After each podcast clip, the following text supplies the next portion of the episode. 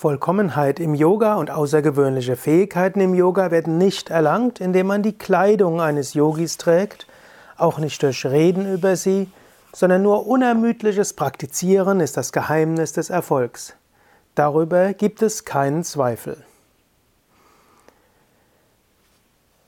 Ja, hier geht es nochmals um die Wichtigkeit der Praxis. Übung macht den Meister, Übung macht die Meisterin steht der Tropfen höhlt den Stein. Beständiges Praktizieren führt dazu, dass du die Wirkungen des Yoga erhältst. Ist aber wichtig, dass du wirklich täglich und praktizierst.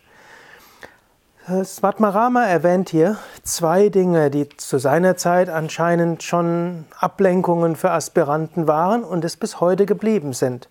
Zum einen ist es die Kleidung und zum zweiten ist es dass viele lesen, reden oder hören über etwas. Es ist gut, eine gute Yoga-Kleidung zu tragen, ohne Zweifel. Und es ist gut, eine gute Yogamatte und ein gutes Yogakissen zu haben. All das hilft. Aber nur eine beste Yogamatte zu haben und das beste Yogakissen, das allein reicht nicht aus. Auch nicht die optimalste Yogakleidung. Ich möchte dir trotzdem hier ein paar Tipps nochmals geben für eine gute Yogakleidung. Gute Yogakleidung heißt im Wesentlichen bequem und angenehm. Wenn du Yoga übst, ist es gut, eine Kleidung zu haben, die dir das erleichtert. Es ist gut, wenn die Kleidung öko ist, äh, wenn sie aus Fair Trade ist.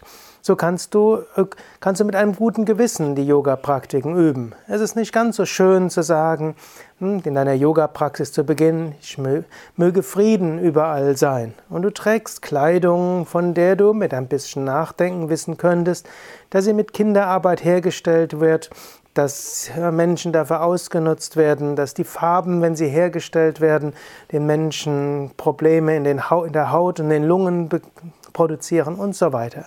Also ethisch ist wichtig, angenehm ist wichtig und äh, so kannst du überlegen, ist die Kleidung, die du zum Yoga trägst, eine gute Kleidung? Ist sie eine ethische Kleidung? Ist sie öko? Fühlst du dich wohl? Ist sie für die Meditation förderlich? Du kannst so anfangen mit der Meditation natürlich und mit dem Yoga, ja, dass du sagst, ich brauche eine gute Kleidung. Und es ist auch gut, dass du dann auch ansonsten überlegst, ja, wo kann ich sonst noch Öko-Kleidung tragen aus Bio-Baumwolle? Wo kann ich sonst noch schauen, dass es Fairtrade ist? Besser du trägst, du kaufst dir halb so viel Kleidung, aber dafür Öko, als so viel mehr Kleidung und dafür werden alle möglichen Menschen dafür äh, leiden müssen. Also beginne, beginne mit der Yoga-Kleidung. Auf diese Weise hast du schon mal etwas. Und das erinnert dich dann am Morgen, ja, die hohen ethischen Ideale des Yoga, die möchte ich auch im Alltag umsetzen. Genauso kannst du auch mit deinem Kissen überlegen. Ist mein Kissen eines, das, äh, auf dem ich gut sitze für die Meditation? Ist es gut für meine Wirbelsäule, entlastet es meine Knie und so weiter. Also schaue, ist dein Kissen wirklich gut. Und gerade wenn du täglich meditierst, ist es gut, ein Kissen zu haben, auf dem du gut sitzen kannst. Oder auch deine Yogamatte. Auch bei der Yogamatte kannst du überlegen, ist das die richtige Matte? Fühle ich mich damit wohl? Auch hier kann man überlegen, wie wäre es mit hm, ökologisch und wie wäre es mit ethisch verträglich. Das ist heute nicht mehr ganz so einfach, denn Populär sind ja diese Kunststoffmatten, diese Sticky Mats, wie sie früher genannt wurden. Da gibt es inzwischen auch einige Generationen. Inzwischen sind sie ökologischer als früher. Und so kannst du das auch überlegen. Eine Matte, die viel riecht, eine Matte, die abfärbt und so weiter. Oder eine Matte, die irgendetwas auf deine Kleidung zurücklassen würde, die wäre natürlich ganz besonders schlecht. Und vermutlich gibt es die heute, es gibt solche Matten heute nicht mehr oder sollte es mindestens nicht mehr geben. In äh, früheren Zeiten waren mal die Wollmatten populär. Mit Wolle ist aber auch so eine Sache. Ja, gerade die Wolle, wenn sie nicht aus von deutschen Schafen stammt, ja, da weißt du nie, wie die Tiere behandelt werden. Es gibt äh, Schafsherden, wo die Schafe sehr, sehr mit Achtung behandelt werden. Es gibt solche, wo es fast mehr ein Rupfen ist, wenn die Schafswolle von den Schafen genommen werden und die Schafen bluten danach. Ja, so ist das mit der Ethik gar nicht so einfach. Ja, die einfachste Sache wäre sicherlich eine Baumwollmatte, so wie es in Indien üblich ist oder eigentlich muss man sagen üblich war. Inzwischen haben auch in Indien die Kunststoffmatten überhand genommen.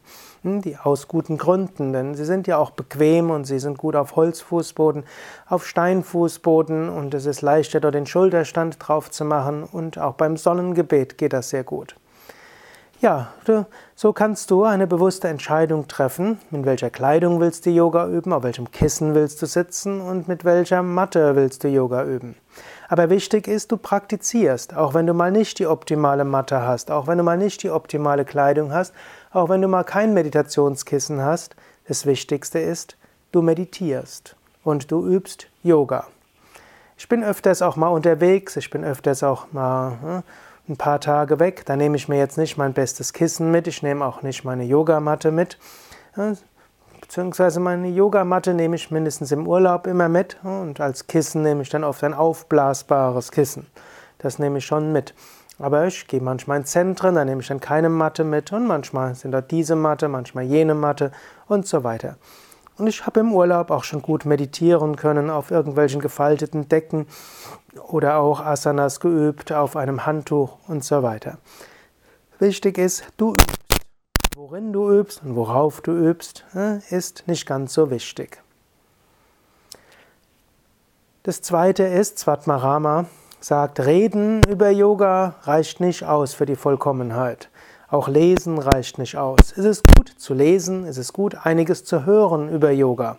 Swami Shivananda wurde mal gefragt, du hast doch geschrieben, ein Gramm Praxis ist besser als Tonnen von Theorie. Warum hast du dann 300 Bücher geschrieben? Swami Shivananda lächelte und sagte, manche Menschen brauchen Tonnen von Theorie, um zu einer Gramm Praxis animiert zu werden. Ja, in diesem Sinne ist es gut, dass du dir jetzt auch diesen Podcast anhörst. Der soll dich zur Praxis animieren. Der sollte eine Inspiration für den Tag sein.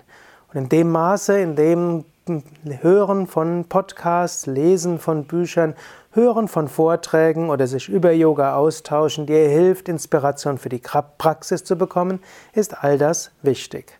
Aber es ist eben auch nur in dem Maße wichtig, wie es dich tatsächlich zur Praxis inspiriert. Ich wünsche dir gute Praxis.